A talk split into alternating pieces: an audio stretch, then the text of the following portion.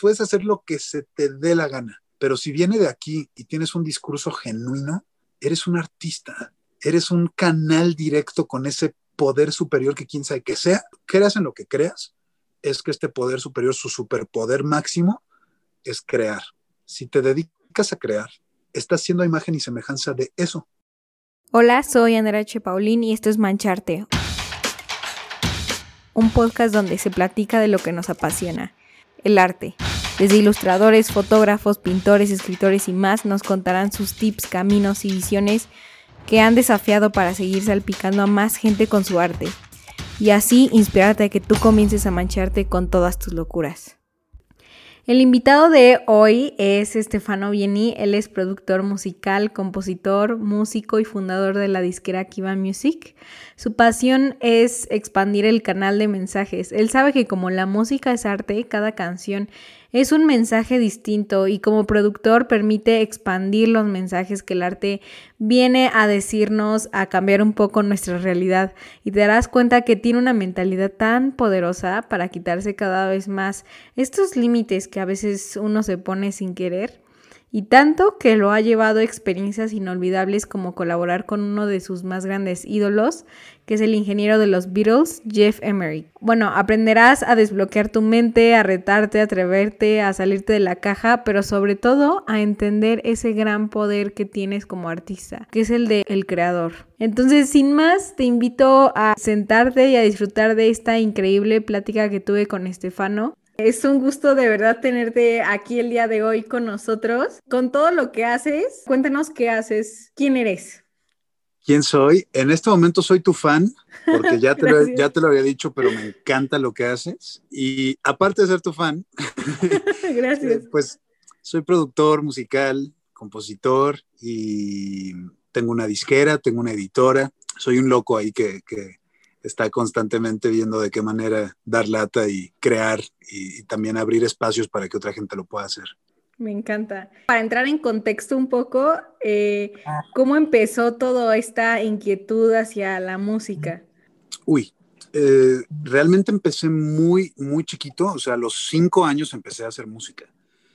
Em, la, la, verdad no, nunca fue algo que me impusieran me acuerdo mucho de, que cuando era niño había un programa de televisión que tenía una canción de los Beatles y entonces me tocó una vez que mi papá estaba tocando esa canción en el piano y le pregunté a los cinco años qué era eso y no me dijo, me dio un cassette y, con ese cassette eh, me cambió la vida. O sea, era un cassette donde traía eh, todo, así como los Beatles y luego ellos de solistas, y entonces lo escuchaba día y noche. ¿Qué canción era? Uf, ¿sabes qué? Eh, empezaba, lo más chistoso es que como yo no sabía quiénes eran los Beatles, empezaba con una canción de solista de Paul McCartney que se llamaba Pipes of Peace. Okay. Pero yo, yo pensé que eran los Beatles. O sea, Ajá, sí, sí, sí. o sea, traía muchas cosas que, que, que, no sé, Just Like Starting Over de John Lennon, que terminó siendo mi canción favorita de la vida.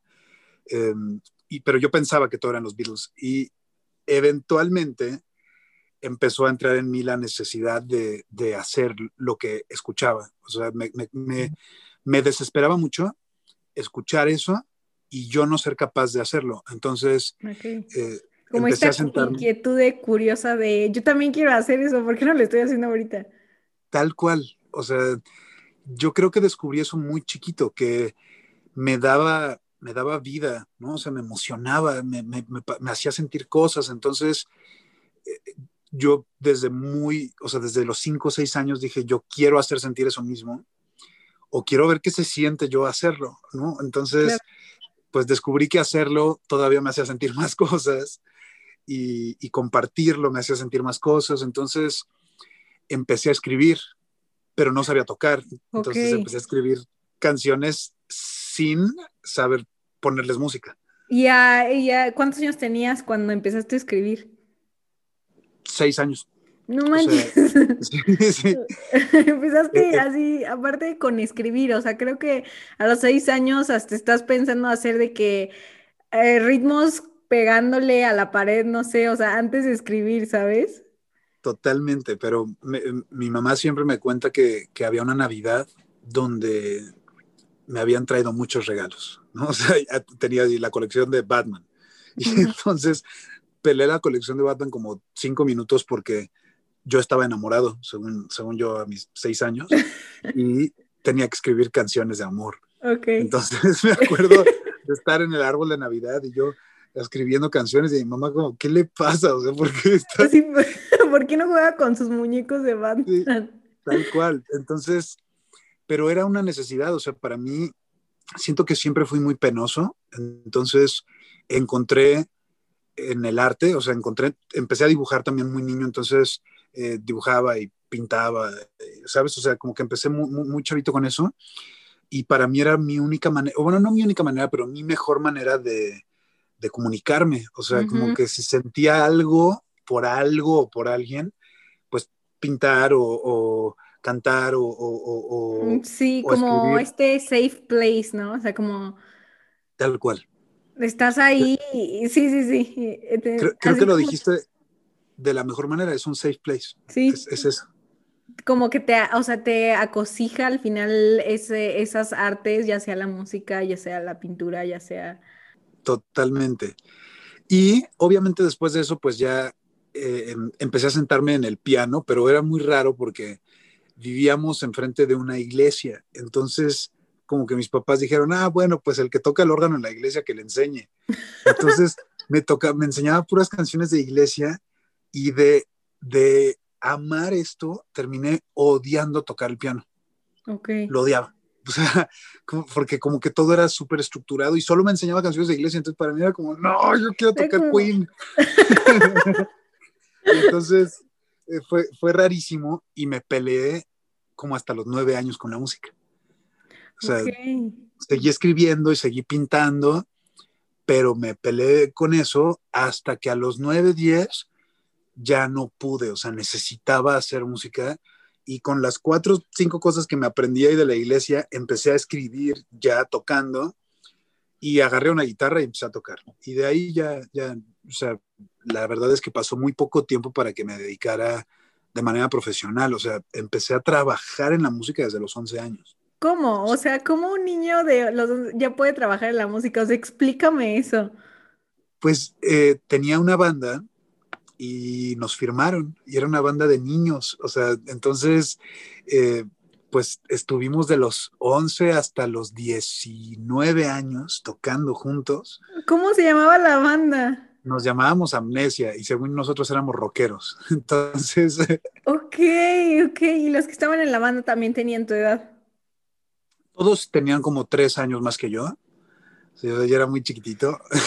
Digo, igual ellos, ¿qué onda? Ellos también, sí, todos éramos ahí eh, como súper precoces, pero, pero, o sea, la verdad es que fue brutal para mí, o sea, fue una experiencia gigante y, y, luego a los 15 años nos firmó una disquera más grande, entonces, eh, pues, o sea, yo dejé la escuela y estábamos de gira y fue, o sea, para mí fue... Em, o sea, siempre recuerdo esa etapa con, con, mucha emoción, como que ahora dedicarme a producir, siempre tengo que tocar base con eso, porque me tocó vivir lo que viven ellos, ¿no? Las personas con las que trabajo ahora. O sea, entonces, eh, creo, creo que esa etapa es lo que hoy me da objetividad, o sea, como que es esa hambre que teníamos y esa necesidad de compartir lo nuestro y esos miedos, esas inseguridades, eso, eso o sea, todo ese cúmulo de cosas siento que es lo que hoy me hace no ver de manera fría a lo que me dedico, sino siempre tocar base con, con esos niños, ¿no? Con esos niños chiquitos que estaban haciendo música por, por el gusto, por necesidad. Entonces, eh, pues nada, empecé, empecé muy Y justo ahorita que mencionas de que miedos, inseguridades y que, pues sí, o sea, sí de manera fría, o sea, como que cosas recuerdas o sentimientos que, que tuvieron que presentar Uy, em, o sea, desde lo más básico, que era el pánico escénico de un niño de, de 12, 13 años subiéndose a un escenario y, ¿sabes? Y que todas las demás bandas fueran más grandes que nosotros, eh, que también tener que lidiar a una edad muy, muy chiquitos con, con un mundo en el que eh, otros se drogaban, otros, o sea, todo el mundo tomaba, y nosotros estábamos súper chiquitos, entonces, o sea, sí fue eh, sin duda un, momento de, nos unimos mucho los cuatro.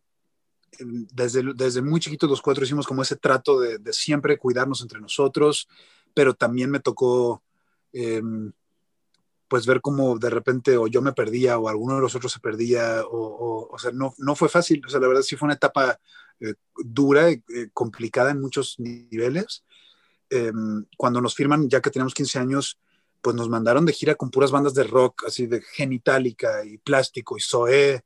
Entonces, para nosotros era, pues, éramos los chavitos. ¿Cómo, ¿Cómo lidiaron? Y más, o sea, creo yo que sea la edad que tengas, o sea, pasar como de pues no de, de, de no ser reconocido, o sea, hacer como ya más famoso, o sea, creo que ese trance igual como que viene con muchos golpes de realidad, o sea, como qué cosas eh, fueron esos golpes, o sea, al final que tú presentaste y más a, a, esa edad que uno yo creo que está vulnerable y está tratando de encontrarse en la adolescencia, etcétera, etcétera. Mira, ahora creo que el, siempre digo que son más peligrosas las personas que se creen famosas que las que son famosas. Okay. Y en ese momento nosotros nos creíamos famosos. Entonces creo que estábamos completamente desubicados. O sea, creo que sí teníamos ahí, o sea, eh, nosotros éramos rockstars a los 15 años, según nosotros. ¿Y por qué, Entonces, ¿por qué no dices eso? ¿Por qué qué? O sea, ¿por qué dices de que son más, bueno, peligrosas las personas que ah, se creen?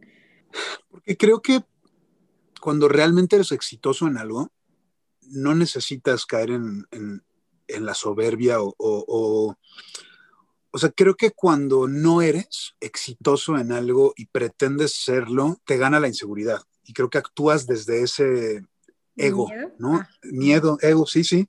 Entonces, creo que tiendes a cometer más errores y a ser más soberbio y a ser un poco más... Eh, al, al, al ser agresivo contigo mismo, estás siendo agresivo con los demás, creo. Entonces, eh, me costó mucho tiempo entenderlo. O sea, me tocó, como lo dices, golpes de realidad. Yo creo que lo entendí cuando se separa la banda, que bueno, no se separó la banda, yo me salí de la banda. Ok. Y cuando yo me salgo, me acuerdo que me salí el día que tu, teníamos nuestro primer festival de Exa Radio. Entonces, justo cuando me salgo, todo lo que veníamos trabajando de años empieza a funcionar muchísimo y yo, para mí fue un momento de, uff, pensé que ya, o sea, mis 19 años nunca más iba a pasar nada, yo vivía en depresión porque, mira, me salí, ahora todo lo están logrando ellos sin mí. Sí.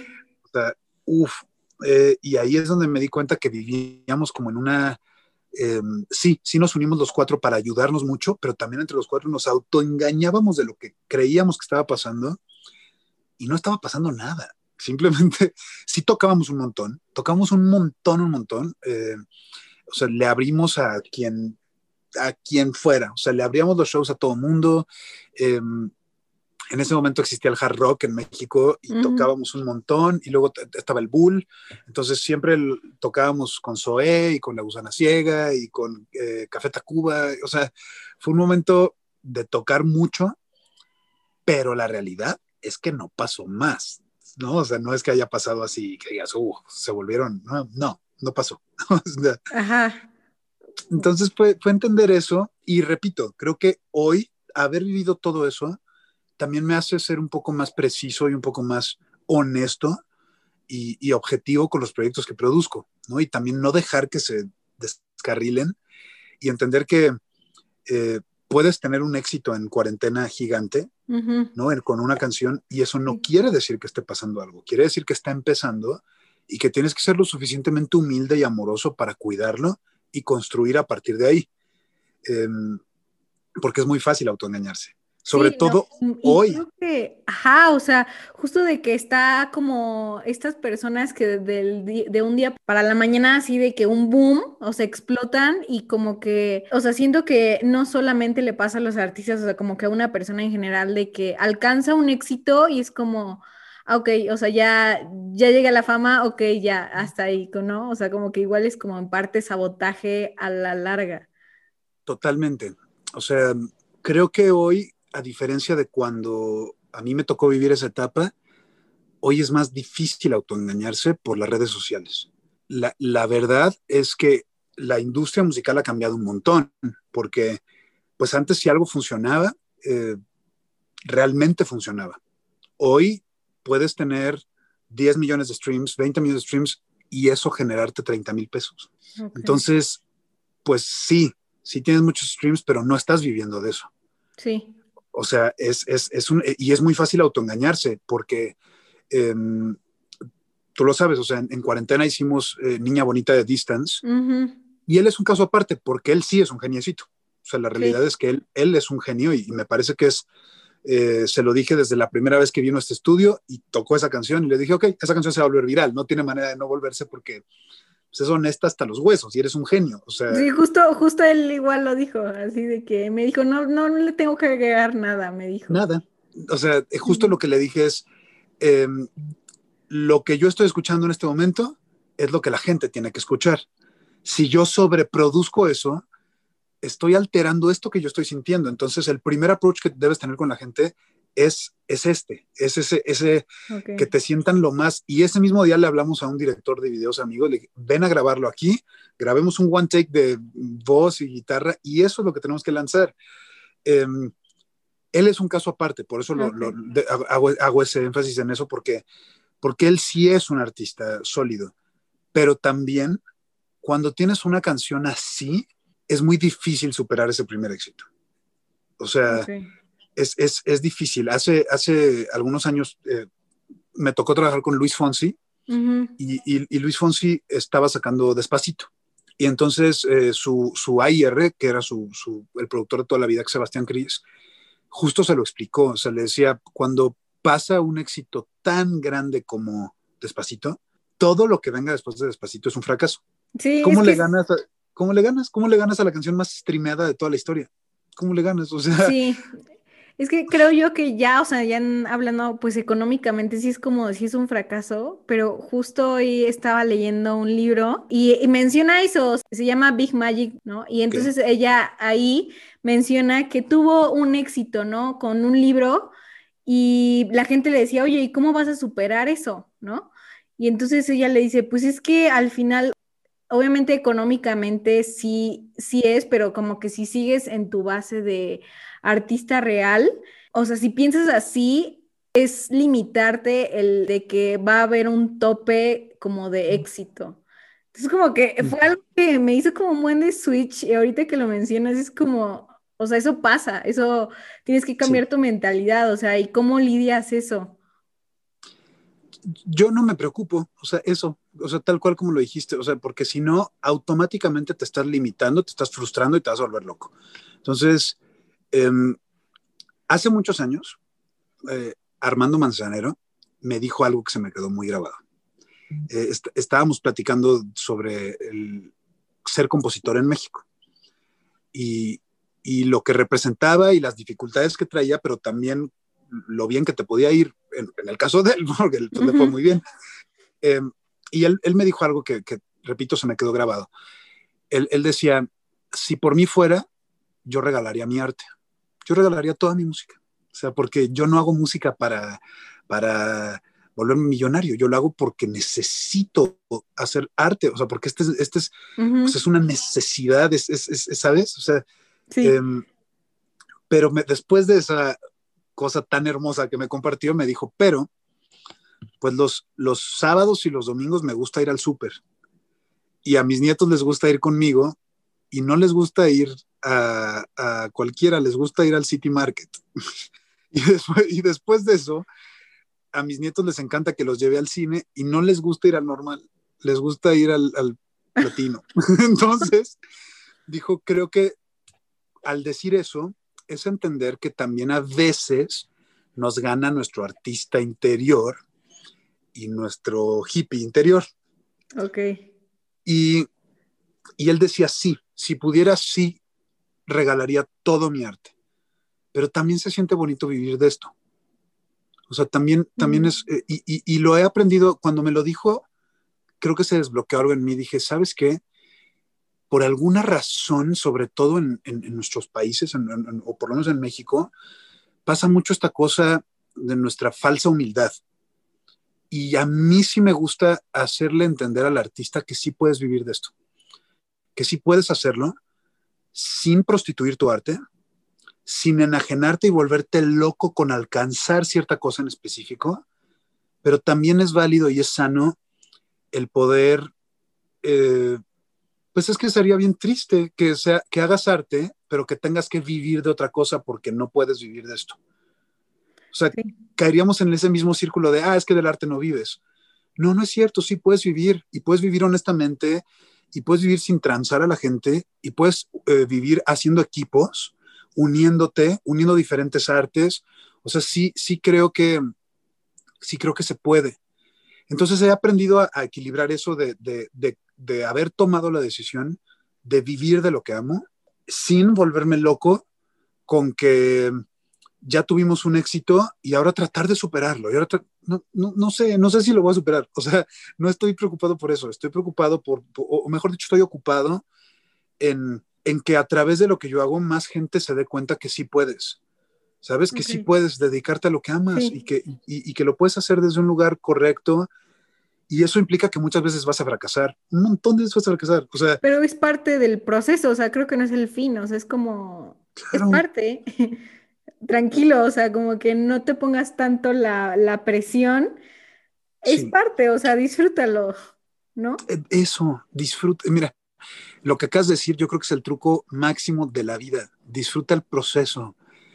¿no? Nos la vivimos eh, como, y, cuando llegue a esto, y cuando llegue, entonces te fue la vida en el cuando llegue, y no es así, o sea, hace poco, eh, me, digo, al tener una disquera, pues me toca llevar a distintos artistas, y hay una en específico que, que le gana mucho su ansiedad, ¿no? Le gana mucho el, ¿y qué voy a hacer? Porque quiero ser la mejor. ¿Y qué pasa si no cumplo con esto? ¿Y qué pasa si no? Y yo, tranquila, es que yo también tengo esas ambiciones, yo también quiero lograr muchas cosas, ¿no? O sea, a mí me encantaría trabajar con tal artista, o sea, me, me gustaría muchas cosas. No sé cuándo va a pasar. Sé que en mí está trabajar todos los días para lograr ciertas cosas, para convertirme en un mejor productor, un mejor, me gusta verlo como un mejor canal, ¿no? O sea, ser un buen canal y eh, no creo que se trate de mí, creo que cuando, cuando te dedicas a esto, no se trata que seas un mejor artista, se trata que seas un mejor canal, una mejor antena, ¿no? Un mejor espejo y entonces a través de eso, pues bueno, por ende te vuelves mejor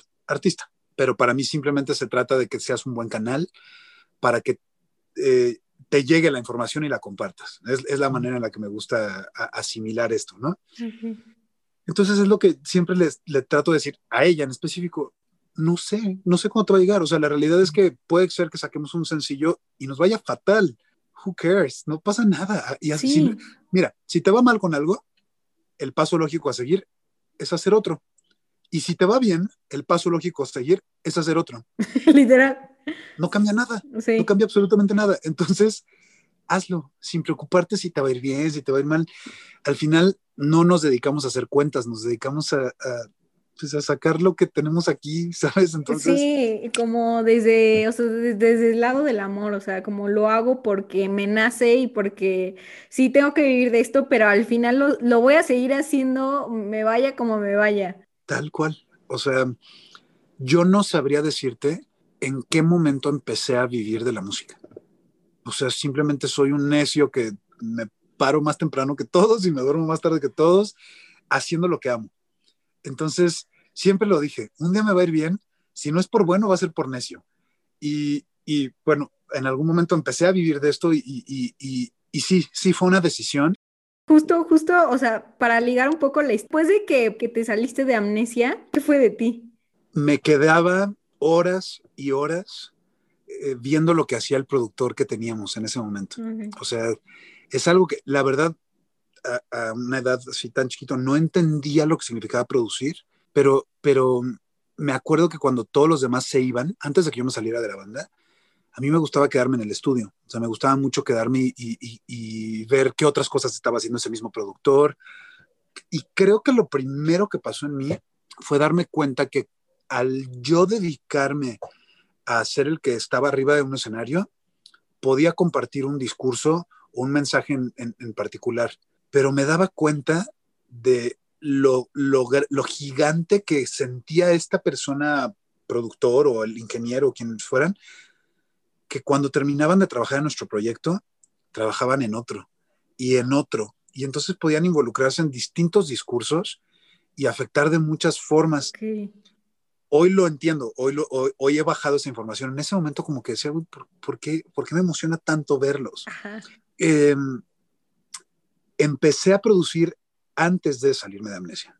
Empecé a producir muy chavito. La primera vez que empecé a grabar por necesidad fue en el 2001. O sea, fue cuando se cayeron las Torres Gemelas, por eso me acuerdo tanto, porque fue en septiembre del 2001, grababa en un estéreo en casa de mis papás que tenía dos cassettes y entonces como que mi lógica me decía, ah, mira, si grabo la voz en este cassette y luego le doy play a este en lo que grabé y le doy rec al otro y en ese grabo una guitarra, se van a encimar. Ok, ok. hoy no lo sabría hacer. O sea, lo hacía por necesidad, porque, o sea, porque necesitaba grabar algo. Sí, sí, sí, sí. Y después de eso me llevó a qué pasa si hago este mismo proceso, pero con otras personas. O sea, ya no capturando mi música, sino la de otros. Y entonces empezó como ese proceso de, hey, ¿no quieres que te grabe? ¿No quieres que te grabe? ¿No quieres que te grabe? Lo sigo haciendo, pero, o sea, eh, fue, fue, un proceso natural, pero jamás me cruzó por la cabeza el me voy a dedicar a producir o quiero saber de ingeniería, o sea, nunca, nunca. Pero sí, cuando se acabó la, bueno, para mí cuando se acabó la banda, em, empecé a hacerlo empecé a ocupar mi tiempo en grabar y encerrarme.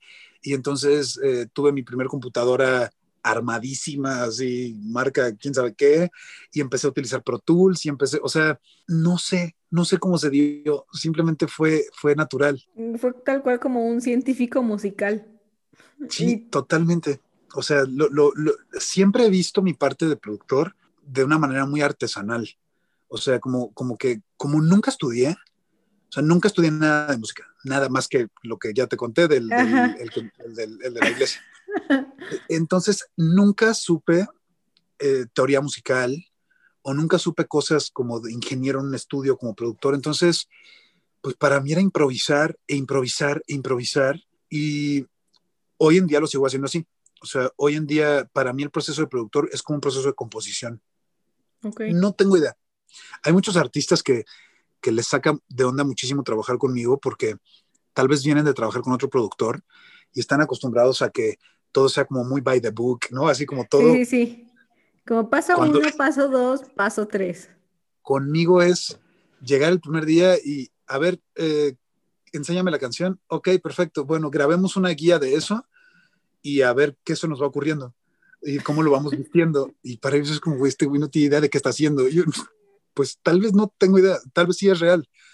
Entonces, como que me guió mucho más por la emoción, ¿no? la Eres como más, este, hay una, hay una, hay una creatividad específica, es intuitiva. yo, creo que es eso, o sea, y, así empezó, o sea, realmente em, cuando me salgo de la banda, empiezo a grabar otras personas y me doy cuenta de, de sobre todo de venir de una banda en la que de repente yo tenía muchas ideas, pero no las podía llevar a cabo porque, porque éramos una banda, y porque todo tenía que ser muy democrático, y entonces todo tenía que ser así, y aparte éramos rockeritos, entonces esto no lo podemos y de repente me di cuenta que, que no creo en géneros musicales. No, o sea, no, no, no, creo en ellos. O sea, me parece que vuelvo a lo mismo, te limitas. Sí. ¿no? Te, metes en una cajita y de repente, eh, pues, ¿qué te digo? O sea, soy, vengo de, ser súper metalero y hoy produzco a Dana Paola. de que ¿Sabes? sí, sí, sí, de que aparte vas cambiando, van cambiando tus gustos, van cambiando tus épocas, tal cual. Eh, eh, me, aprendí a hacer las paces con eso porque de repente siento que como artistas terminamos o, podemos llegar a, caer en, ser muy puristas.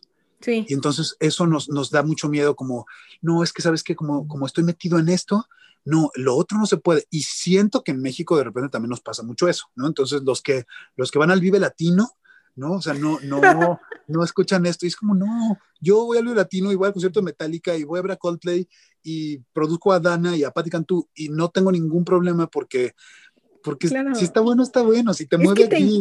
o sea, te pones una cruz, o sea, a mí me pasaba de que era como, o sea, yo antes de hacer lo que hoy hago de digital era acrílico y carboncillo te limitas, es como, ok, pero es que quiero aprender digital. No, no has superado bien el acrílico. Y era como ponerte, o sea, tal cual te pones en una, O sea, y, luego, te, o sea, te, es de esas veces que te miras al espejo y dices, ¿qué estás haciendo? O sea, nada más tú te estás limitando, o sea, nadie te está diciendo nada, literal, literal. Yo, yo creo que lo acabas de decir muy bien. Eh, nosotros somos normalmente quienes nos autolimitamos o nos autosaboteamos en muchas cosas en la vida en general, ¿no? Entonces, em, creo que, que, cuando entiendes eso, es como desbloquear un mundito de Mario Bros. como que ya desbloqueas una cosa y es como, oh, wow, ok, puedo regresar a lo otro, porque cuando pasas un mundo en Mario Bros. puedes regresar a los otros, pero, ya no quieres, ¿no? Ya no quieres porque Ya, ya, te fuiste al siguiente, entonces, pero si es necesario, puedo regresar a los otros. Entonces creo que, em, mira, después de que empecé a trabajar y empezar a, empecé a producir ya em, de manera formal a otras personas, em, empecé a producir muchos proyectos de rock, ¿no? Porque pues es de donde yo venía. Entonces, los primeros años fue rock, rock, rock, rock, rock, hasta que por primera vez me llegó alguien un poco más como indie alternativo y yo que era medio metalerillo, fue como, ah, bueno. Es nuevo, sí, sí. Sí, intentémoslo. Y de repente me di cuenta que me encantó.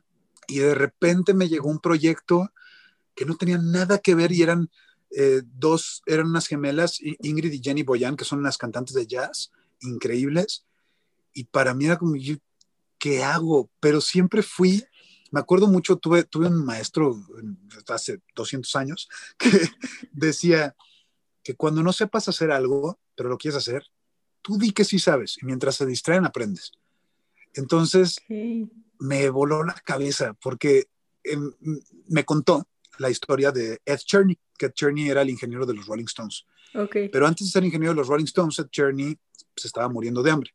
Era un ingeniero de estudio, pero no, no se había casado y su esposa iba, eh, se había embarazado, entonces iban a tener a su primer bebé y por alguna razón Mick Jagger, el cantante de los Rolling Stones, escuchó el trabajo de Ed Cherney y se quedaron sin ingeniero. Entonces una noche le llegó una llamada a Ed Cherney diciéndole, oye, soy Mick Jagger y escuché tu trabajo y Ed Cherney colgó. ¿De qué eso es, falso? sí, obvio no es Mick Jagger.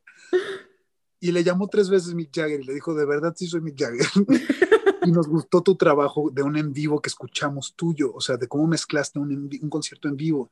Y nos vamos de gira mañana y queremos saber si quieres venir con nosotros. Y Ed Cherney nunca se había ido de gira, o sea, él, él, era un ingeniero de estudio de grabación, no un ingeniero de, de sala, de en vivo, ¿sabes? Ok. Pero se estaba muriendo de hambre y se fue. Y, y estuvo más de 20 años de gira con los Rolling Stones y mezcló Stevie Wonder y mezcló John Mayer y, o sea, en el resto de su carrera fue reconocido como uno de los mejores ingenieros de en vivo. ¡Wow! Pero fue el hambre, una llamada y es hambre de decir, ok, no lo sé hacer, pero, pero voy a ser papá y nos estamos muriendo de hambre y esto es puede ser lo que nos sale y evidentemente sí, ¿no? Se volvió millonario, pero ya no volvió a tener hambre, me queda claro. No volvió a tener hambre en su vida, pero pero creo que eso es lo que a mí me, me o sea, cuando llegó el primer proyecto de jazz, fue, ok, no tengo idea, o sea, no, no, o sea, estos son músicos de verdad, no tengo idea cómo hacerlo, pero lo voy a hacer. Y aprendí a que no me diera miedo, ¿sabes? Aprendí a decirles... te iba a preguntar, o sea, ¿cómo, o sea, que, o no sé si había como un diálogo interno que te decías, o sea, ¿cómo este miedo a la incertidumbre? Por supuesto, o sea, hoy en día me siguen dando miedo muchos, muchos proyectos, o sea, porque, repito, no sé de teoría musical. Eh, entonces, creo que sí fue esa, sí fue esa historia que te acabo de contar, la que constantemente me contaba y me sigo contando cada que algo me da miedo. Eh, y, y, me dejo guiar por mi hambre, ¿no? O sea, me dejo guiar por esa hambre de, de, de compartir y de lograr cosas y de, y de vivir de lo que amo. Entonces, cuando llegó ese primer proyecto de Ingrid y Jenny Boyan, eh, que, Yacero, pues me estaba muriendo de miedo, pero lo hice. Eh, tal vez me puedo ir un poco más atrás. La primera vez que llegó un proyecto que no era solo una banda de rock, sino era un cantante que ya había hecho otras cosas con alguien más, y no sabes qué feo me quedó. Lo hice fatal. O sea, ese disco lo produje con los pies, o sea, porque era la primera vez que se me ponía a prueba, en, o sea, era un reto ya mucho más musical, ya algo que, que implicaba, no solo estoy produciendo a mis amiguitos de una banda de rock, sino, ok, esto trae arreglos de, hay que grabar a músicos que, que de cuerdas y, y, y, quedó espantoso, quedó horrible, o sea, te juro que me darían muchas ganas de hablarle y decirle, oye, te hago te resto tu carrera ahorita. gratis, gratis, porque aparte era la primera vez que me pagaban. No, y entonces o sea, ¿cómo, ¿cómo lidiaste con eso? Porque muchos hubieran dicho como de, no, esto no es para mí, chance, de nuevo, no de nuevo al mundo pasado, al mundo de Mario Bros, nivel 1 de nuevo, o sea... ¿Sabes qué? Era tanta mis ganas y mi hambre y que yo me la creía y yo me la compraba que así como muchas veces nos, nosotros nos autosaboteamos y no, es que no voy a poder, yo siento que a esa edad estaba lleno de, no, sí puedo, sí puedo, sí puedo, sí puedo, sí puedo, sí puedo. Y, la verdad es que sabrá Dios cuántos discos hice que sonaban bien feo. O sea, la verdad, o sea, pues, pues es que no tenía idea de lo que estaba haciendo. Simplemente lo hacía y, y, fui aprendiendo, pero pues yo creo que es la única manera, o sea, como que aprendes a... La práctica, la práctica. La práctica, o sea, es, es, no es como que si quieres ser maratonista eh, vas a correr los 42 kilómetros el primer día, o sea, es así, ¿no? Y agradezco mucho que mi proceso haya sido así y no tan de escuela, de conservatorio, de todo, ¿sabes? O sea, no. Sí, no, fue totalmente, yo creo que súper, súper diferente. Y chance, yo creo que eso igual te ayudó a tener como, a ser un productor mucho más diferente y que hayas desarrollado otras cosas que ahorita vas como, o sea, que le puedes sacar mucho más, pues, valor, ¿no? A lo que haces tú y que te puedes distinguir. Totalmente. Sí, o sea, mira, creo que en ese momento no sabía que existían otros como yo. O sea, como que yo pensaba que era el rarito y después me di cuenta que no. Me, después me di cuenta que uno de los productores más grandes de la historia, que es Rick Rubin, eh, no sabe nada de música. Y, y, el señor se le ocurrió en algún momento mezclar por primera vez rock con hip hop y creó Walk This Way de Aerosmith con Run DMC. Y luego el señor creó la primer disquera de hip hop, que fue Def Jam. Y después produjo por 30 años a los Red Hot Chili Peppers. Y hace algunos años, el mismo año, produjo a Shakira, Metallica, Ed Sheeran, eh, Tori Kelly, Red Hot Chili Peppers. Eh, se me está yendo alguno de los que produjo ese año. Y ninguno tiene, Adele, y ninguno tiene que ver entre ellos. Entonces me di cuenta que, y digo, no te la puedo mandar en este momento, pero ya después te la comparto. Eh, una, una, entrevista de él que, que platica con Pharrell Williams y justo le dice como, o sea, como, ¿qué haces? O sea, ¿cuál es tu truco? Y es, no tengo idea, o sea, amo esto y me gusta, eh, él tiene una frase que me encanta, que es, si no está roto, no lo arregles. Entonces, eh, simplemente así veo la música. En vez de tratar de estar arreglando cosas, capturo lo que funciona. ¿No? Porque si no es, sobre, es sobreproducir, es, es, es, creer que se trata de ti, no, es estar atento. Y si ves algo genial como Niña Bonita de Distance, es, brother, te voy a, voy a capturar esto, voy a capturar esto y, y, y, lo voy a capturar de la mejor manera posible. Y antes de agregar cosas, voy a ver qué quitamos, cómo limpiamos. O sea, que eso, en vez de hacerlo sobre mí, no, es que yo puedo, y yo le voy a agregar, no, no, no, Vamos a ver primero qué es lo que podemos limpiar para que ese mensaje que tú quieres transmitir llegue más fácil. O sea, entonces... Te basas por mensajes, eso me gusta. Totalmente, es que yo creo que eso es un artista, es discurso, es mensaje. Literal. Porque si, si tienes talento ¿no? y eres rapidísimo y todo, no eres un artista, eres, eres una máquina. O sea, si no me estás diciendo nada, qué bueno que tocas rápido, ¿no? Qué bueno que cantas increíble. Uy, qué bueno que llegas a esa nota que llega Mariah pero si no tienes algo que decirme que me cuestione mi realidad. Me encanta.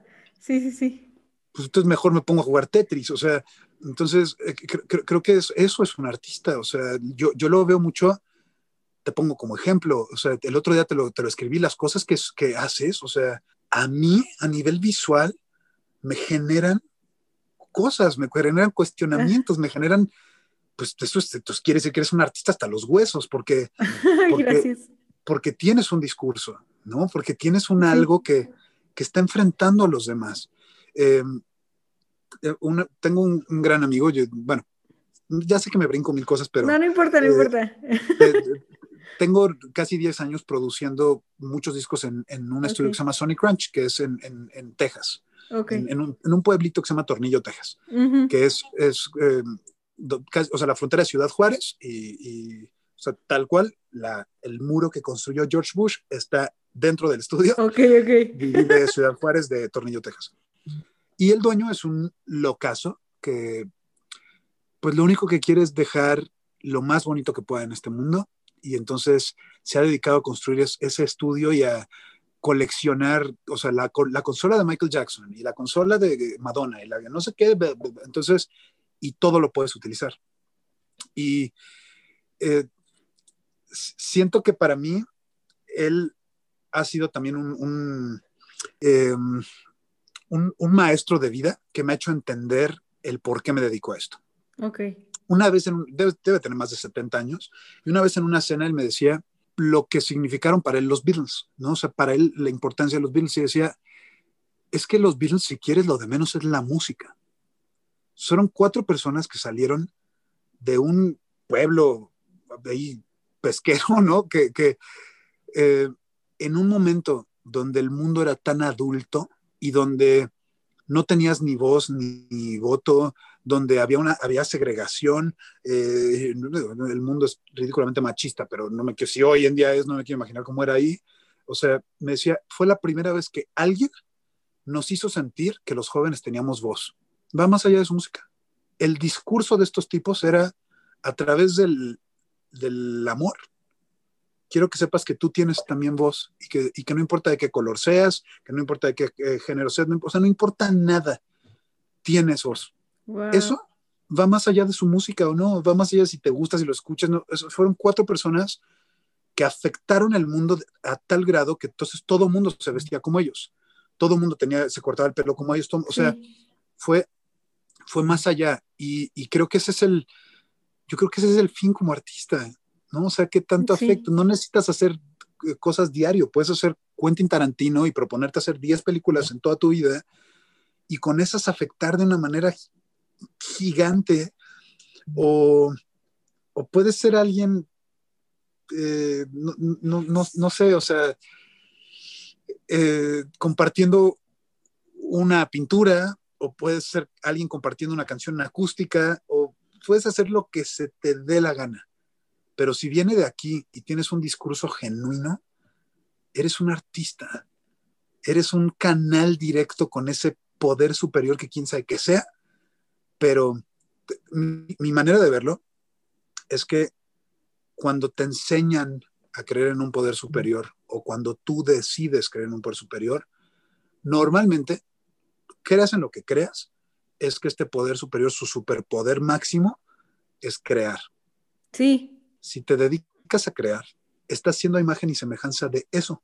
Literal, sí, aparte es, o sea, es justo lo que he pensado porque o sea, se supone que las decisiones del ser humano, una es el miedo y el otro es el amor. Entonces el miedo a la larga frena y el amor es el que crea.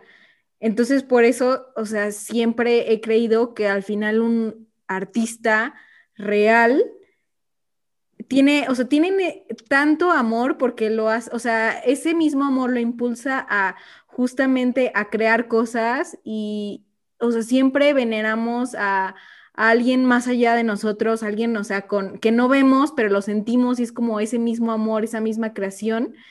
Entonces igual, o sea, por eso se me hace como súper, o sea, súper cañón como al final el arte puede, igual que la fe, mover montañas, ¿sabes? Es que creo que viene de ahí, o sea, al, al dedicarte a crear, estás, ¿cómo lo digo sin sonar terrible? Estás siendo Dios, de cierta manera. Sí estás, estás siendo, estás siendo un creador. Sí, sí, sí, literal. Entonces, estás teniendo línea directa con eso que sea, estás teniendo una línea directa. Entonces, por eso creo que es muy importante no creértelo.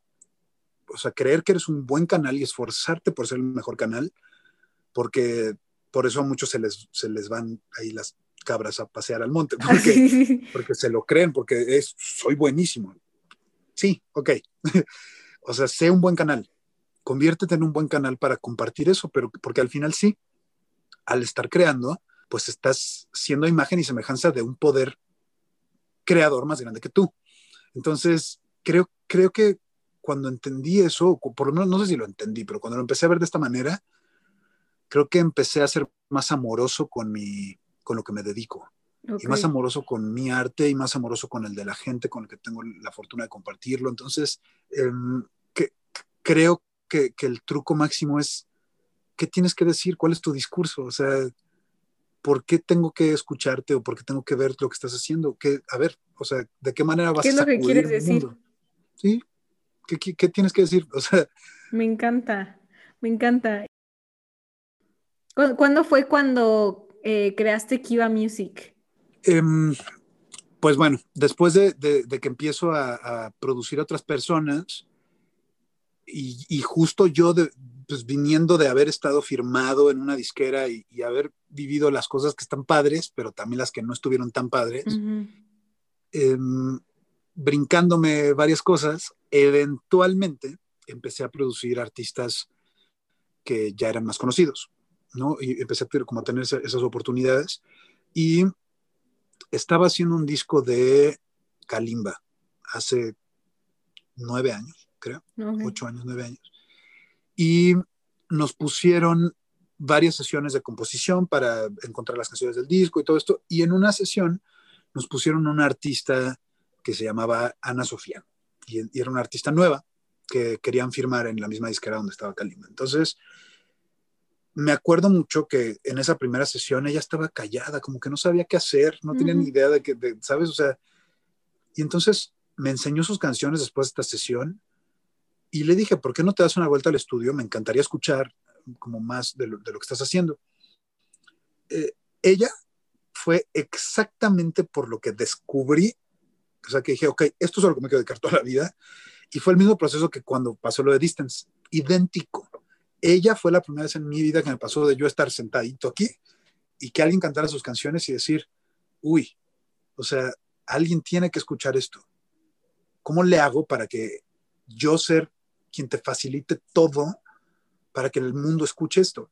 Y la querían firmar, pero ella era una cantante folk así increíble, alternativa, loquísima, pero la querían volver la Katy Perry mexicana y entonces ya la querían hacer completamente otra cosa. Y yo decía, no, o sea, ella no, ella no es eso. O sea, Katy Perry es Katy Perry porque ella es eso. y si pasa mucho, o sea, yo he visto, digo, aún no, estoy en esa industria, pero los mitos de que justo, de que te cambia totalmente la industria musical de cómo empezaste, o sea, sí te, sí manipulan, me refiero dentro de... Creo que cada vez pasa menos. Ok. Porque cada vez es más, difícil engañar a la gente y, cada vez ya tienes más control sobre muchas cosas. O sea, así como han cambiado para mal muchas cosas en la industria, eso ha cambiado para bien. O sea, creo que cada vez es más fácil, porque ¿qué? O sea, si te firman y, no quieres, pues lo subo a mi canal de YouTube. sí, literal. ya ha cambiado eso. Entonces, antes, si no estabas firmado y no tenías todo el apoyo del mundo, no salía tu proyecto. Hoy puede una canción como Niña Bonita de Distance volverse la canción viral en todos lados con 20, 22 millones de streams sin un centavo. Entonces sí, sí ha cambiado la industria y, no tienes que cambiarle algo a un artista como antes. Eh, pero sí me tocó todavía eso, me tocó que la querían firmar y que la condición era cambiarle todo por completo. Y, me acuerdo que me dolía mucho ver eso. O sea, me acuerdo que fue como, hey, no, no, no, tiene por qué ser así. Y me acuerdo de, haber platicado con un amigo ingeniero que está en Los Ángeles y, le dije que, ¿qué hacemos? O sea, ¿cómo podemos ayudar para que no pasen estas cosas? Y resultó que la única manera de hacerlo pues era creando nuestra disquera.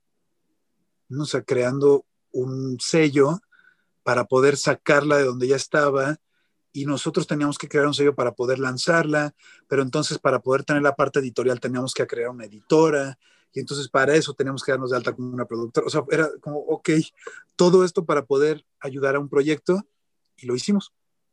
Entonces, eh, decidimos por esta persona arriesgarnos y, dar ese paso. Y pues Dave, que es este ingeniero, y yo nos asociamos, seguimos siendo socios, ¿no? Desde, ese momento. Y él se le ocurrió esto de Kiva. Kiva eran unas eh, guaridas que tenían los nativos norteamericanos y nos pareció hermosa esta idea de, crear algo que fuera una guarida, ¿no? Algo que fuera ese, ese, como, hey, aquí estás bien, aquí estás a salvo. Me encanta. Y, y nada, de ahí empezó y de repente pues ya no era nada más ella, de repente ya era otro artista y otro artista y otro artista, entonces em, también se dio de manera natural, nunca fue algo intencional o, algo forzado, simplemente fue esa necesidad de... Eh, siento que, entendí que producir no significa hacer un arreglo musical. Producir, o sea, la palabra significa generar y desarrollar, ¿no? Por eso la gente del campo se le conoce como productores. O sea, siempre son productores agrícolas, son productores, pero, pero están, están generando algo. Entonces, eh, en este momento tú estás produciendo contenido, ¿no? O sea, lo estás generando. Entonces, poco tiene que ver con hacer un arreglo musical. Y entendí como lo de Rick Rubin, que es uno de los productores más importantes, pero él está acostado en un sillón diciendo, ok, esto puede funcionar, esto no puede funcionar, ok, esto se siente bien, esto no se siente bien. Eso lo vuelve productor. No que tanto tocas o que tanto, ¿no? Entonces, claro ahí fue donde dije, ok, entonces producir va más allá. Entonces, si tienes la fortuna de vivir de lo que amas y te están pagando por producir un disco, pues entonces tal vez mi responsabilidad es permitir que otros puedan tener esa, misma oportunidad y puedan, sabes, que se crea una cadena en la cual eh, pues vamos echando un montón, ¿no? claro, así, como, eh, o sea, eres al final una persona que expande el mensaje ya dijiste todo. así tal cual. Ese, es, el truco máximo. O sea, así como tú lo estás haciendo en este momento. O sea, ese es el truco. O sea, es, expandir el mensaje. Y yo no creo que si vienes a este mundo, em, tengas que, ok, bueno, nazco y entonces voy a la escuela y entonces me caso y tengo hijos y entonces trabajo toda mi vida y luego me jubilo y me muero, ya. Sí. ¿Por?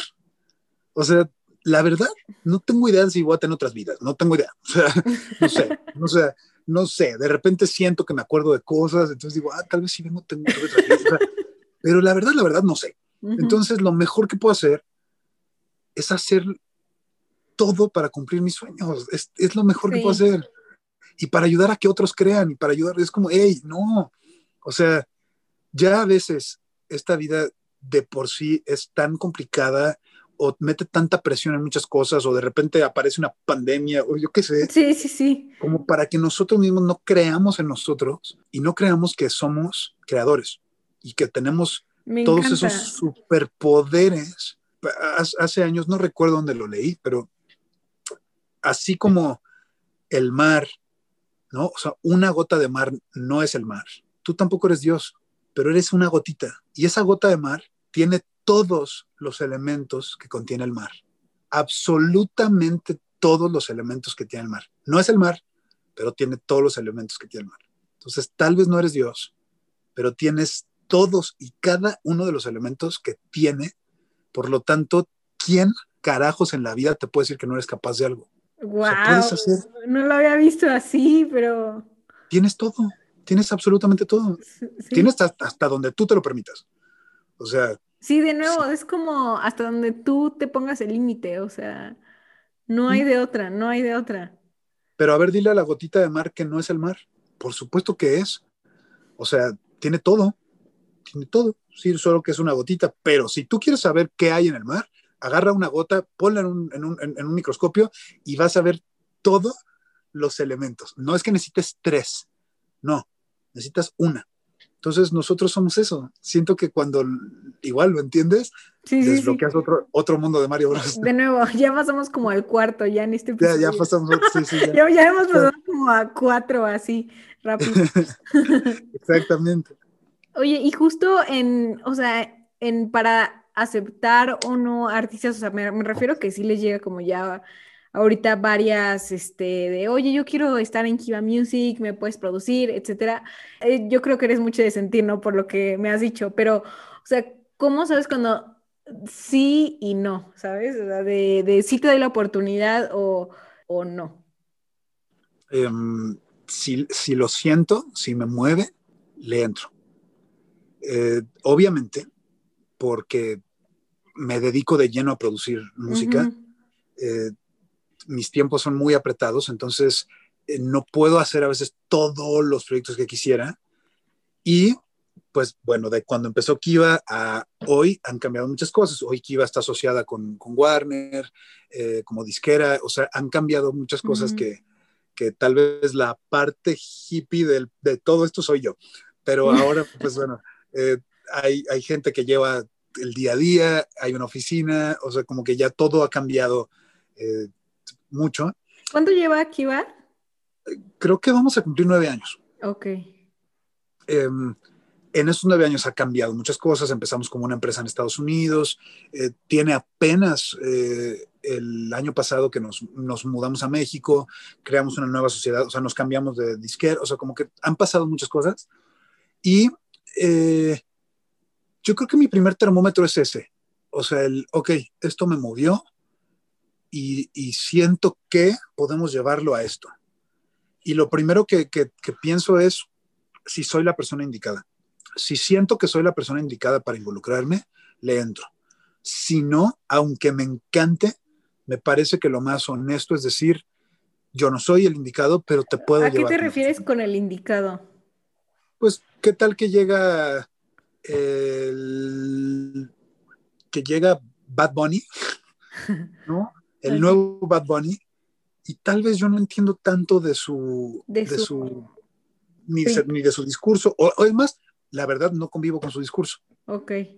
Y a lo mejor me parece que es bien talentoso, pero me parecería deshonesto de mi parte meterme a algo nada más porque creo que voy a ganar y no convivir con su discurso. Claro. Eh, entonces, desde ahí, o sea, como ver si me identifico con lo que traen, porque al identificarme evidentemente lo voy a defender y voy a poder llevarlo a, ¿sabes? O sea, me voy a meter y, realmente voy a poder eh, llevar el día a día e ir de la mano y, ese es mi primer termómetro. Si me mueve, si siento que, el discurso es congruente con quien soy, si yo soy congruente con su discurso, eh, eso. Y después, obviamente, hoy en día ya, ya pasa un poco más por todos los filtros del equipo y, ¿sabes? O sea, pero sí, como cabeza de Kiva, trato de que todas las personas que estén en nuestro equipo, primero esté el corazón, ¿no? Y sientan y o sea, no, no, no, no permito que antes de, no, es que esto no nos va a dejar. O sea, que sea eh, real, así puro. Sea lo que sea. O sea, que, que, sea el género que sea, que haga lo que haga, pero si es real y nos está moviendo y todos sentimos, pues es como una relación, ¿no? Es como, o sea, salimos y, tuvimos una plática increíble y es como, ah, ah, ok, eh, algo hay interesante por aquí. y, y de repente volvemos a salir y, ok, ya estoy sintiendo algo acá, y, o sea, eh, yo creo que es lo mismo. O sea, al final, em, creo que es una decisión y creo que es irse conociendo y creo que es irse enamorando. Y es, es lo mismo, yo, creo, yo lo veo de esa manera, o sea, como nos vamos enamorando, ok, ya nos coqueteamos, ya, ya vimos que hay algo, nos gustamos, entonces ahora vayamos viendo si, si realmente sí, si sí nos vamos a, a, entrar en una relación, porque al final es eso. o sea, al final sí estás entrando en una relación con alguien, em, sobre todo cuando tu parte laboral implica em, convivir con una persona en un estudio de grabación pues, horas y horas y llorar y, quebrarte y armarte otra vez. Entonces, no, no me lo tomo tan a la ligera y trato de que los proyectos en los que entro, así sea un proyecto de Kiva que nosotros vamos a firmar y, y lo vamos a pagar y vamos a invertir, como también un proyecto donde una disquera me está pagando. Ok. Jamás entro a producir un proyecto que no quiero producir, aunque me paguen lo que me paguen, y jamás dejo ir un proyecto que quiero producir, aunque no me paguen un centavo. O sea, es, es, es, es mi regla. Eh, si, si me están ofreciendo dos millones de pesos por un proyecto con el que no convivo, no lo voy a hacer. Ok, ok. Sí, o sea, creo que justo, o sea, muchos de los que, es, bueno, artistas y de los que escuchan igual el podcast y contándome, o sea, creo que hay veces que es como este dilema entre le, ok, pero me están pagando, pero este, me soy fiel, pero eso no va con mi arte, lo hago, pero es que, o sea, creo que sí, igual es muy importante a la larga mantenerte como muy on the ground. Totalmente, o sea, me, costó trabajo llegar a eso. O sea, definitivamente cuando empezaba, o sea, los primeros siete años de producir fueron muy difíciles, muy, muy, muy difíciles, porque ¿cómo le explicas a alguien que quieres ser esa figura que le va a poner orden a su proyecto, cuando ni siquiera tienes crédito, si no tienes manera de decirle, hey, sí soy bueno. Entonces, los primeros siete años fue, oye, ¿me dejas producirte gratis? Oye, porfa, déjame producirte. Oye, ¿me dejas? O sea, sí.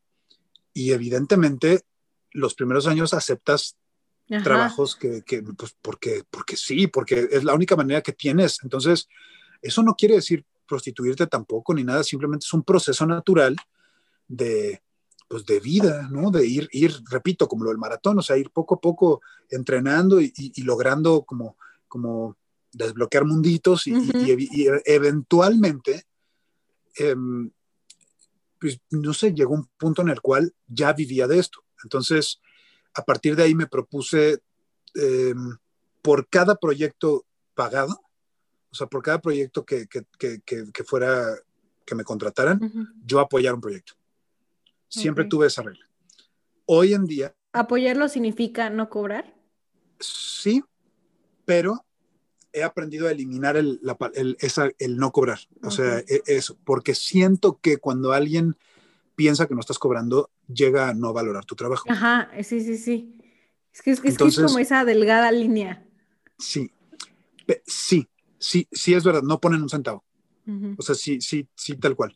Eh, pero ya existe una parte legal, ¿no? Para poner orden en eso. O sea, como el, ok, vamos a entrar en esto, entonces, eh, si nosotros eh, pagamos el máster, o sea, lo, lo que implica todo tu producción, nosotros somos dueños de ese máster, tú tienes una regalía, aunque no hayas puesto un centavo, pero ayudamos a que generes eh, teniendo shows, de lo cual nosotros no nos metemos. O sea, empezar, empezamos a encontrar em, modelos en los cuales podemos apoyar genuinamente gente porque no existe un bolsillo que aguante la carrera de un artista. O sea, no, la verdad es muy difícil que lo hagan. Entonces, he encontrado cómo crear alianzas con la gente correcta para, ok, necesitamos grabar un video, venga, necesitamos encontrar la portada de, venga, lo hacemos. Eh, o sea, sí tener toda la infraestructura para eliminando de la cabeza el, pero no estamos cobrando.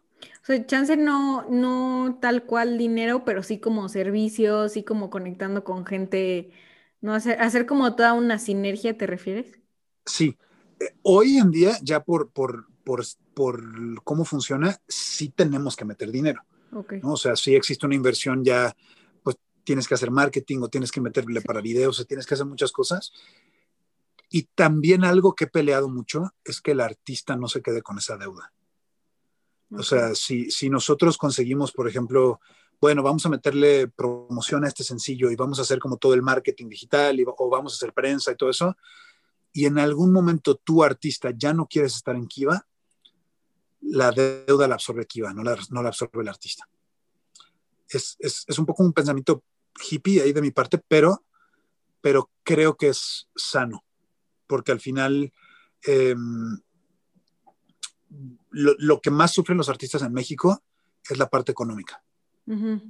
Entonces, si, si, yo a través de las producciones que puedo hacer eh, de Rake o Dana Paola o, artistas así, puedo pagar la carrera de alguien más, lo hago. O sea, eso es una cosa que siento como una responsabilidad por, por, por, el hecho de querer llamarme productor. Si, no, me, me, si no lo hiciera, me, me autonombraría arreglista musical. ok, ok, sí, sí, sí. creo, que ahí entra esa parte de responsabilidad de, expandir el mensaje. Ok, me encanta, me encanta. ¿Y cómo, bueno, o consejos para colaborar con artistas? Tú que ya has estado en los dos, las dos partes, este, no sé, consejos útiles. Em, o sea, te puedo pasar o les puedo compartir lo que yo he hecho toda mi vida. Cuando tengo ganas de colaborar con alguien o tengo ganas de algo, lo hago. Y me, atrevo, me atrevo a mandar el mensaje que tenga que mandar. Y no me da pena. Eh, y no, o sea, no me da miedo decir, me das una oportunidad. Me encantaría enseñarte mi trabajo, me encantaría enseñarte lo que hago. Em, el no ya lo tienes, entonces no pierdes nada como, ¿sabes? O sea, como pidiendo esa chance de, oye, hacemos algo juntos. Eh, normalmente, o mejor dicho, actualmente, los artistas que, con los que más amo trabajar, o, o, de repente también con los que más impacto hemos tenido, como, como sí, más impacto hemos tenido, no me buscaron ellos. Los busqué yo y, les pedí ese chance de, oye, escucha lo que, lo que hago y, ojalá que te guste. Y, creo que de ahí, y en todo, o sea, tanto para colaborar, tanto para buscar a un productor, para buscar a un coautor, para un director de videos, lo que sea, es anímate, hazlo, manda ese mensaje. Es tan fácil, hoy no puedo mandar un mensaje por Instagram. Sí, o sea, en tan solo fue como de, oye, ¿quieres estar aquí en la entrevista? Y ya fue como, ok, sí. Claro, o sea, eh, eh, te juro que las cosas más alucinantes de mi vida, o sea, y de mi carrera musical han salido de, eso, de no tener miedo y de animarme y mandar un mensaje y arriesgarme y, de repente algunas cosas no, no, salen muy bien, pero ¿qué tal que sí te sale bien? ¿Qué tal que, Justo ¿Qué experiencia, este, ahorita que mencionas así como más gratificante has tenido con toda tu trayectoria? Eh, trabajar con Jeff Emerick, el ingeniero de los Beatles. Ok. Eh, fue, un, fue un sueño, fue una locura. O sea, em, eh, vino, la última vez que vino a dar un concierto Paul McCartney a México, yo estaba en Texas y entonces había una preventa de los boletos, ¿no? aquí. Y yo no tenía esa tarjeta. Entonces le hablé a un amigo para ver si me podía comprar los boletos para ver a Paul McCartney. Y entonces eh, me compró los boletos y me dijo, oye, eh, tú eres muy, o sea, eres así, bitlema, ¿no? Eres muy, muy fan. Y yo, no, pues sí, la verdad sí. y eh, en lo que yo me dedico, pues hay ciertas personas como Quincy Jones, ¿no? El productor de Michael Jackson, Bruce Sweden, el ingeniero de Michael Jackson, George Martin, el productor de, de los Beatles, Jeff Emerick, el ingeniero de los Beatles, así como los, los, gigantes. Aquí ídolos. Y entonces me, me dice este amigo, productor también, creo que conocí al manager de Jeff Emerick, el ingeniero de los Beatles. Creo que lo conocí. O sea, creo que lo conocí porque me dijo que era, pero, pero no le creo. Entonces fue, como, ok, ¿Y, a ver qué te dijo. No, pues es que lo conocí en, una, en, en, en el NAM, en una expo de, de, de música en Los Ángeles y él me dijo que era el ingeniero de los Beatles y que si en algún momento conocía a un productor latino que valiera la pena para colaborar con él, le, dejara saber. Y pues tú eres el más fan de los Beatles que conozco. Y, qué tal que en una... Y el productor, entonces, ¿qué tal que en una de esas sí es? Pero pues, me dijo, la verdad, hablé con él una vez y me pasó sus datos y pues creo que me tardé menos en decirle, pásamelos, en que terminó. Y tú, a ver, ¿qué estás esperando? Todo este tiempo te guardaste ese mensaje. Así tal cual. Y eh, me tardé cinco minutos en mandar un mensaje a este tipo, que, que, se supone que era el manager, pero todo se veía como muy sketchy, parecía que no era real.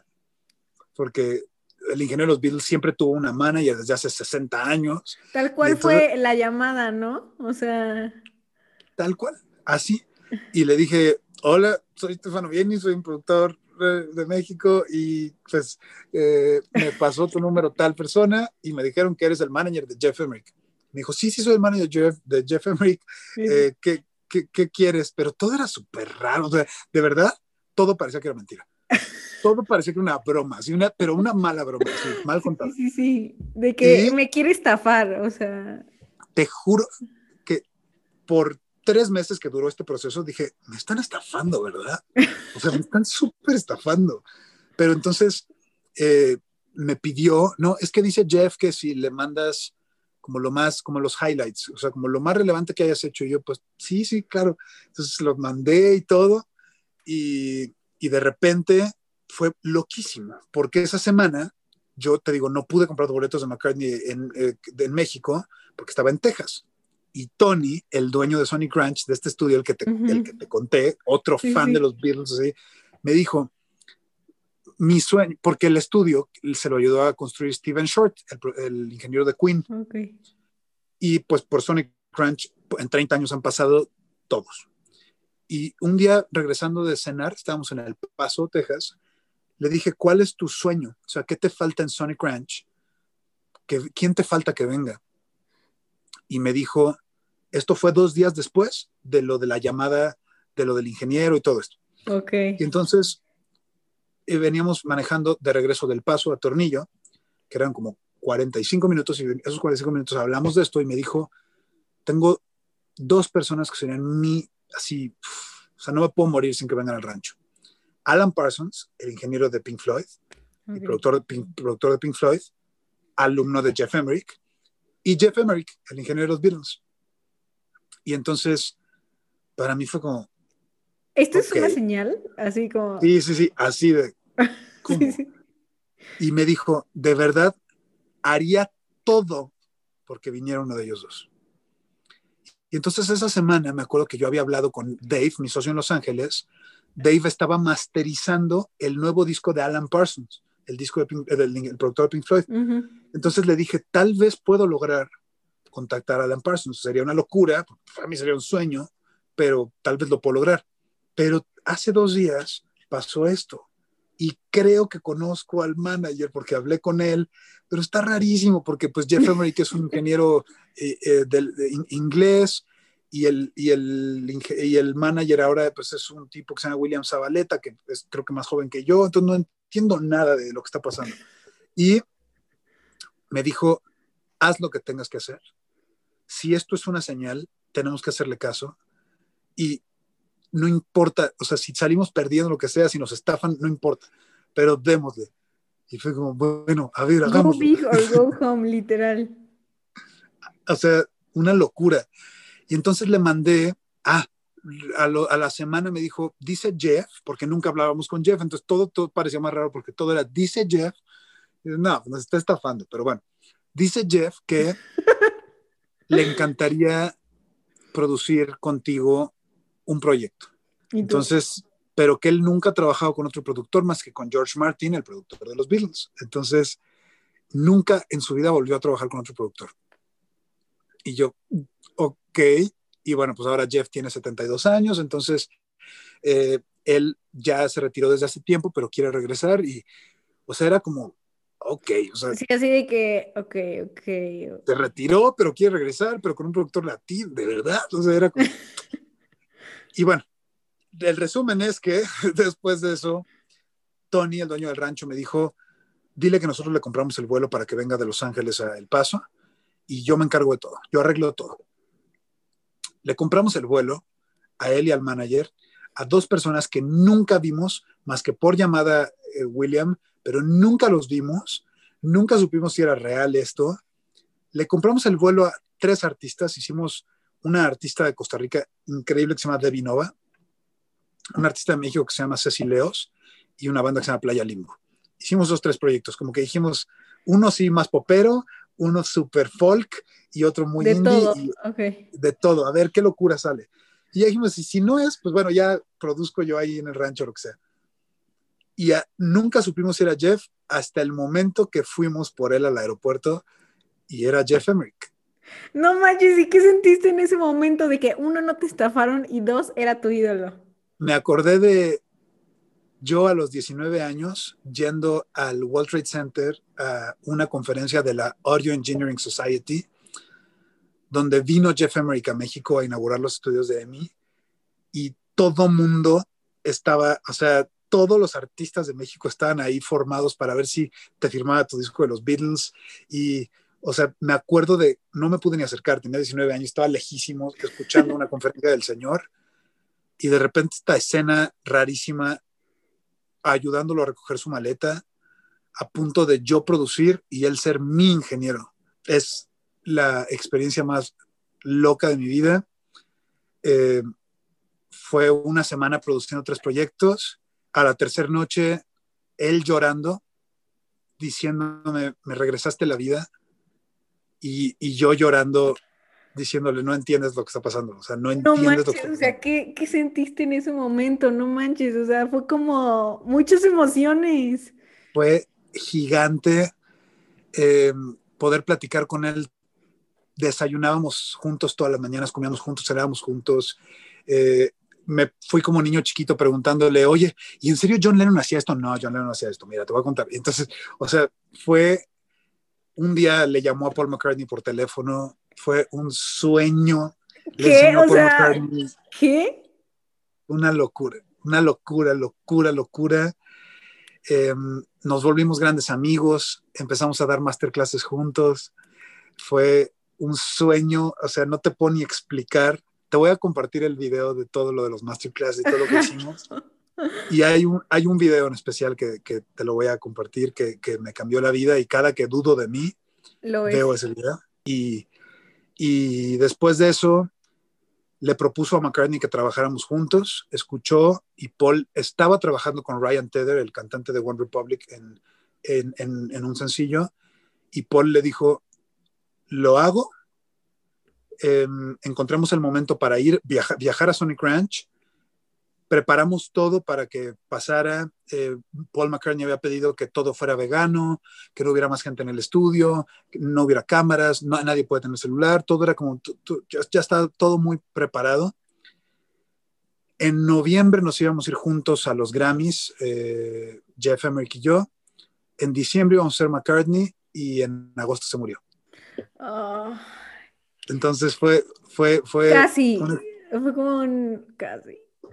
Fue una experiencia muy fuerte, muy dolorosa, porque creamos una gran amistad. Uh -huh. O sea, era un niño de 72 años donde nos poníamos apodos y, y, era, o sea, era, de verdad, fue, fue una historia, una, una, un momento que me cambió la vida. Sí. Me cambió mi manera de producir, cambió mi manera de ver la música, me enseñó cosas que, que o sea, imagínate lo que yo sentí de ver a un niño de 72 años que hizo de los 10 de los discos más importantes de la historia y a él no le importaba, lo único que le importaba, le importaba era lo que estaba haciendo hoy. O sea, siempre tenía esa frase de, es que eso ya lo hice. O sea, sí, eso o sea, ya lo de, hice. Hoy, ¿quién soy? O sea, hoy tengo hoy, eso. La última vez que lo vi, yo me quedé en el rancho a grabar unas cosas y él ya se iba a Los Ángeles y yo empecé a producir otro proyecto y se sentó como niño chiquito y me dijo, oye, en lo que llegan por mí para llevarme al aeropuerto, ¿me puedo quedar un rato a ver qué es lo que estás haciendo? Y yo, sí. y estaba haciendo una cosa con la guitarra y me paró y me dijo, ¿me puedes explicar qué estás haciendo? En 72 años de vida nunca había visto que alguien hiciera esa cosa tan espantosa que sonara bien. Y yo, sí. Y la última que me acuerdo de él en, vida, o sea, fue que nunca dejó de aprender. Siempre fue un niño chiquito, artista, curioso, Curioso, con ganas de dejarse sorprender, con ganas de crear. Era un tipo que cerraba los ojos y movía perillas y escuchaba, se emocionaba y se paraba y decía, yes, yes. Y si algo no le gustaba, decía, no, no, no, no qué porquería. O sea, era, era alguien que vivía al máximo el arte. Wow. Entonces, eso es mi experiencia. Hay una grande. palabra en, en, japonés que se llama ikigai. No sé si la has escuchado. Este se llama, es como igual, o sea, Ay, no tengo tal cual las palabras, pero sí, o sea, él tenía el Ikigai, es como esta persona que vive con tanta pasión que, o sea, que no importa el día que esté y todo, o sea, vive al día justamente para seguir haciendo como lo que le gusta. Yo, yo creo que él es, él es esa palabra. Tal sí, cual. sí, sí, o sea, ahorita que me dijiste, fascinada. ¡Wow! Es, es, sí. No, no, no, es que qué, qué increíble, hasta yo me emocioné. Sí, fue, fue una, una locura, o sea, sin duda el highlight de mi vida. y, y, nada, o sea, tengo grandes recuerdos y, y, fue para mí una masterclass de vida. No entiendo cómo terminé dando masterclass con él. O sea, no lo entiendo. Pero, pero fue una inyección de, de, algo muy bonito y, y, de fe. Y repito, cada que dudo de mí, pongo ese video y digo, ok, eh, este menso de la Jusco, sí puedes, sí, sí, puedes hacerlo, no, tengas miedo. Entonces, eso, repito, se conecta directamente con lo otro. Fue el highlight más grande de mi vida por atreverme a mandar un mensaje. Wow. O sea, por atreverme, porque no tuve miedo y dije, ya, pues sí, ¿qué tal que no es? O sea, y si sí, ¿qué tal que sí es? Y sí fue.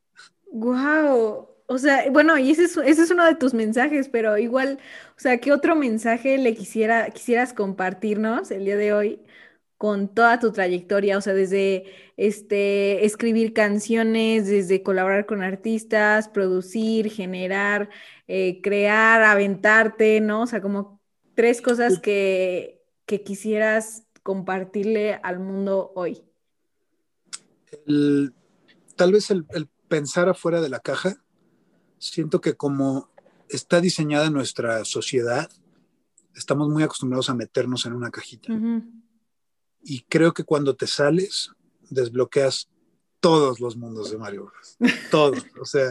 Me encanta esa analogía. sí, cuando te sales, desbloqueas todo, porque ya no tienes techo. Ya, ya es simplemente ni, ni, para abajo, ni para arriba, ni para los lados. O sea, ya es hacia donde quieras. Y, y si te jactas de, decir soy artista, pues entonces permítete no tener esos límites que nos ponemos de manera eh, natural, ¿no? Y creo que, eso sería lo primero que puedo decir. O sea, haz, a mí me cambió la vida cuando un, un, gran amigo, maestro que se llama Carlos Lara, es un gran compositor, me dijo, ¿qué es lo que está haciendo toda tu generación? cuando empecé, cuando, la primera vez que tuve la oportunidad de producir a un artista ya consolidado, y le dije, no, pues todos están todo el tiempo escribiendo para ver si les graba este artista o todo el tiempo tratando de producir a este artista. Me dijo, ok, ¿a quién no quiere producir? Nadie. Ya sé que va a ser rarísimo que lo diga aquí, pero Kalimba. Entonces, o sea, nadie quería producir a Kalimba, nadie lo quería producir. Nadie. ¿Por qué? Porque acababa de salir de la cárcel. Ah, claro. Porque Fue en ese entonces y entonces me dijo, ahí tienes a tu, ahí tienes a tu artista. Y me cambió la vida. Entendí que podía ir y formarme a la fila donde ya estaban todos formados o podía crear mi propia fila. Y ahí entendí todo y, y, eso es lo, es lo, que trato de hacer todos los días. O sea, ok, está muy bonita esta fila, voy a tratar de crear esta. Ya sé que está un poco más difícil, pero pues si eres el primero en la fila, va a estar más padre. Entonces, eso, creo, creo, que, que, eso sin duda, o sea, el, arriesgarte, el, el, think out of the box y, y crear tus propias, em, tus propios carriles, ¿no? O sea, piensa en el arte como una carretera, tú decides, te puedes meter en el carril donde ya están todos o puedes crear el tuyo. Eh, va a estar más difícil, pero, pero va a ser tuyo. Entonces, em, eso, creo, creo que, que, para mí ha sido algo que me ha funcionado muy bien. Entonces, el pensar afuera de la caja, el atreverte a crear tus propios carriles, ¿no? Tu propia fila. Y si lo logras, invita a todos los que puedas y compártelo. Y siempre he tenido esta frase que la tengo tatuada aquí. Y lo más chistoso es que se me ocurrió cuando era muy niño. De niño decía que para lograr algo hay que soñar, sonreír, agradecer y compartir lo, se me ocurrió a lo mejor cuando tenía 11 años eso.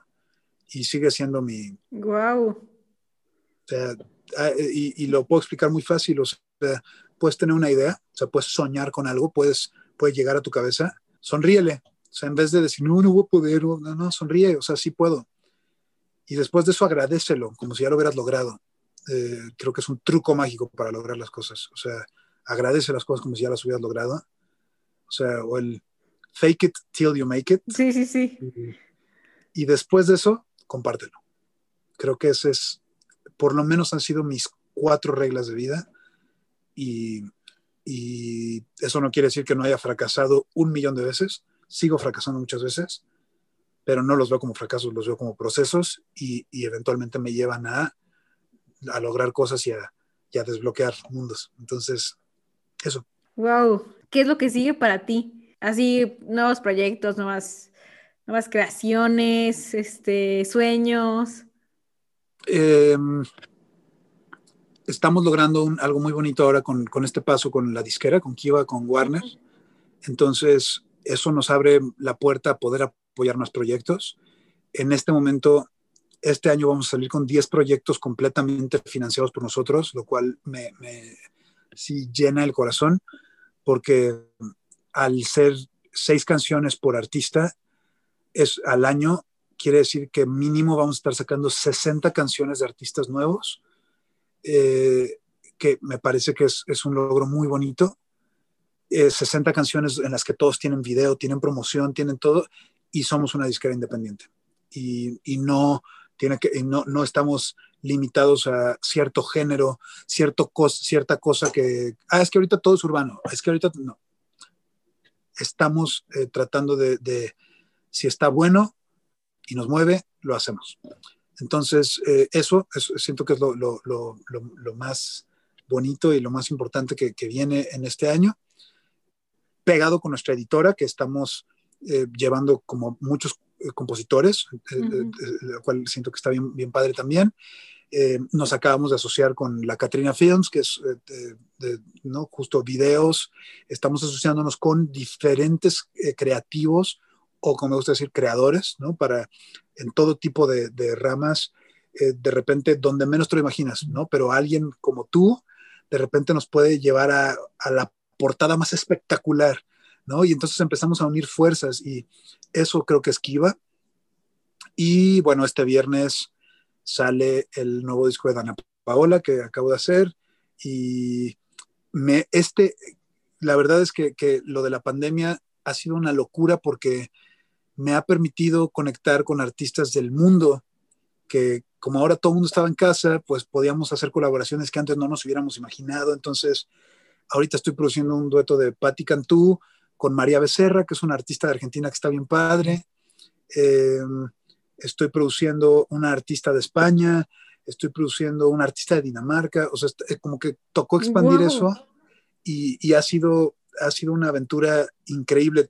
Por ejemplo, Patti Cantú con Charlie Puth, que, que, se dio porque pandemia, ¿no? O sea... Eso no lo había visto, eso sí es algo bien... Sí, o, nos pasó, por ejemplo, en pandemia que eh, la serie favorita de Patty Cantú es How I Met Your Mother. Ah, entonces, sí, sí, sí.